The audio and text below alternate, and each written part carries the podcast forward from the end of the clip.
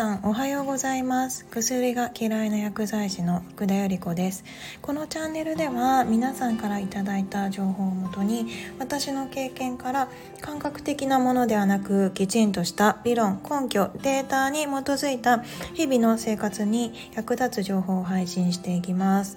で、まあ、昨日は糖尿病のお話でした。糖尿病の人でも、まあ、重症化してかなり末期だと、まあ、体重が減少してしまいますよなんていうお話でした。ちょっとね最近あのお薬だったり、まあ、疾患の話みたいなのがちょっと続いたので、まあ、たまには違うことをと思って。私結構心理学的なものであったり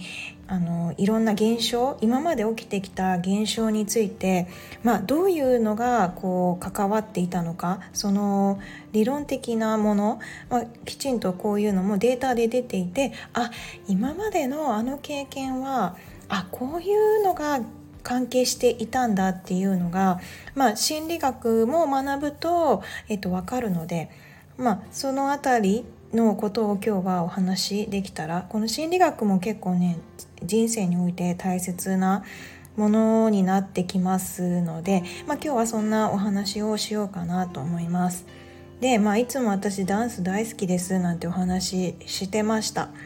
でダンスっていうのは、まあ、基本的に、まあ、レッスン行くと、まあ、先生の動きであったり、まあ、前の人とか周りの人の動きを見て、まあ、鏡を見ながらなんですけれど、まあ、それで真似るような形ですよね。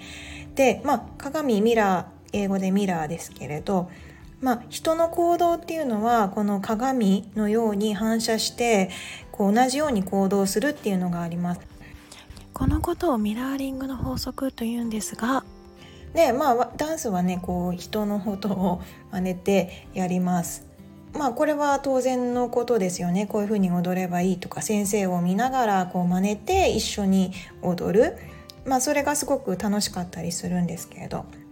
ちょっとこんな面白いことが1年か2年ぐらい前にありました。えっと、ダンスのレッスン中のアップなんですけれど、まあ、最後にこう筋トレみたいなのをするんですね。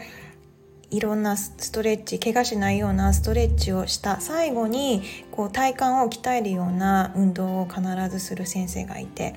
で、えっと、そこに必ずこう倒立が入ってきた時がありましたあの倒立させられるんですよ壁に向かってで私全然今はもうあの壁なしで、まあ、3点倒立とかはできるんですけれど、まあ、当時はもう全然筋力体力がなかったので、まあ、倒立は一切できないんですね。で、まあ、できない人はあのプランクといって体幹を鍛える、まあえー、床に対してこう、まあ、腕立て伏せの肘をついたような感じのバージョンです。をやらややってねって言われてで、まあ、できる子はやっぱり上手な子たちっていうのは3点倒立ってあの倒立ができるんですね。で私はできなかったんですよ。あんまできないことがやっぱり悔しくてでこう家で練習してました。であの倒立なんで、まあ、あの肘をついた倒立ではなくて皆さん手手をついたような感じの倒立、まあ、先生も含めてそれができてるんですけれど、まあ、私はできなくて。で、まあ、いくらやってもこう手をついた倒立ができないんですね。なんで、まあ、肘をついた3点倒立だと、まあ、頭、肘の2点で、こう、3点で支えるので、まあ、普通の倒立は手だけの2点だけになっちゃうんですけれど、まあ、肘と頭で3点でこう支えられるから、まあ、こっちの方が私としてはできやすかったんですよ。家で自分でいろいろ試して。で、えっとまあ、家でそれを何回か練習しているうちに、まあ、できるようになったのででまた先生が「あじゃあ今日も最後に倒立できない人はプランク」みたいな感じで言われてで、まあ、当時は皆さんこう上手な人たちは手手のみで支える倒立が皆さんできててでそれをずっとやってたんですね皆さんは。でも私はもうできないからとりあえず3点倒立と思って壁の方に向かってこうやり始めて。したらまあ多分ずっとあの見てくださった先生だったんですね。で「えゆり子3点倒立の方が難しいのによくできるようになったねみたいなで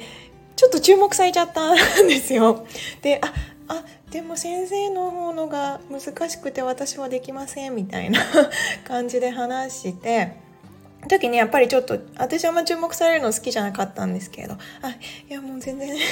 う一生必死なんです」みたいな感じで言って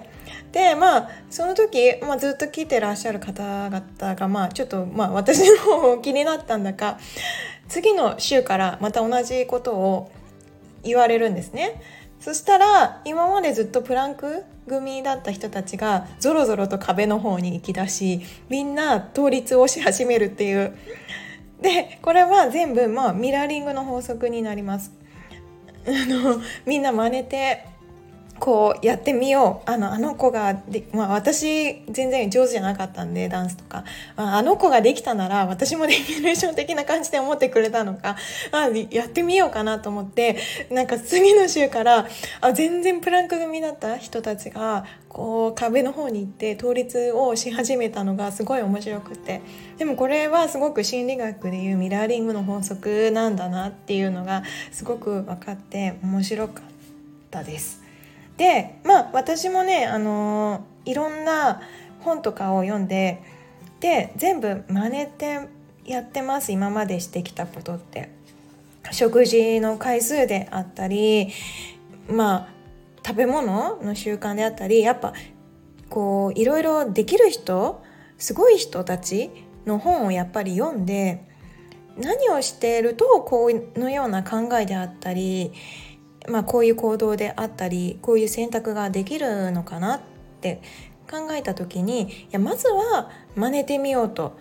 真似ってどうなるかでやっぱりそういう人たちっていろいろ思考を巡らせてでまあやっぱり一番いい方法っていうのを考えてるから、まあ、それを真似てみてまあダメだったら変えてみよう。ま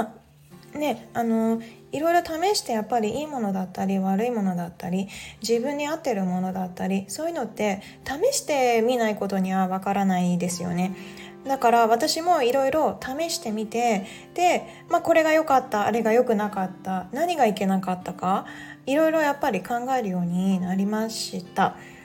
そうだからもしまああの今までいろんなことをお話ししてきましたけれど是非いろいろ試してみてください。あこれは良かったけれどこれは良くなかった。まあ後でまあこれがあこの時はできなかったけれどあこれが良かったんだっていうのもあの分かってきたりします。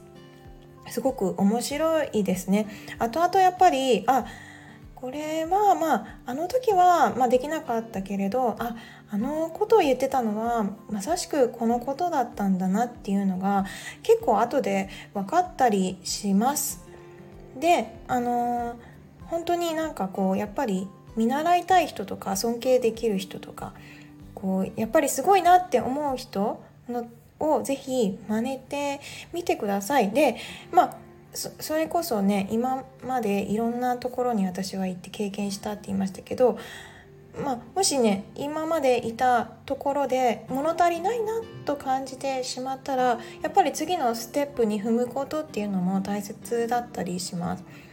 がねコンフォートゾーンからラーニングゾーンに行くまでの段階ですね皆さんここまでやっぱり行けなくてあのほとんどの人が、まあ、コンフォートゾーンにとどまってしまうっていうのも話しましたけれどやっぱりある程度できるようになったら次のゾーンに行きましょう。そうするとまた新たな発見があったりします。なんで是非いろいろ試行錯誤してみてください。お食事に関してもあのあこれは、うん、私には合わなかった。今の段階では無理かもしれない。でもまあちょっとずつ変えていったらあ次でいけたかもしれない。あの今学んだこと聞いたことっていうのは決して無駄ではなくてその後でこうやっぱりつながったりします。だからまあ今学んだことが無駄だったと思うのではなく今やったことが次につながるかもしれない。あの決して無駄だとは考えないでください。今ある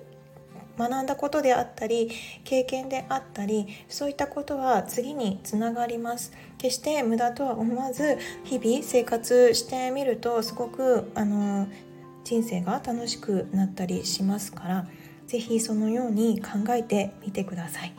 あ今日はこんな感じでおしまいにしようかなと思います今日も最後まで聞いてくださりありがとうございます良い一日をお過ごしください Have a nice day. バイバイ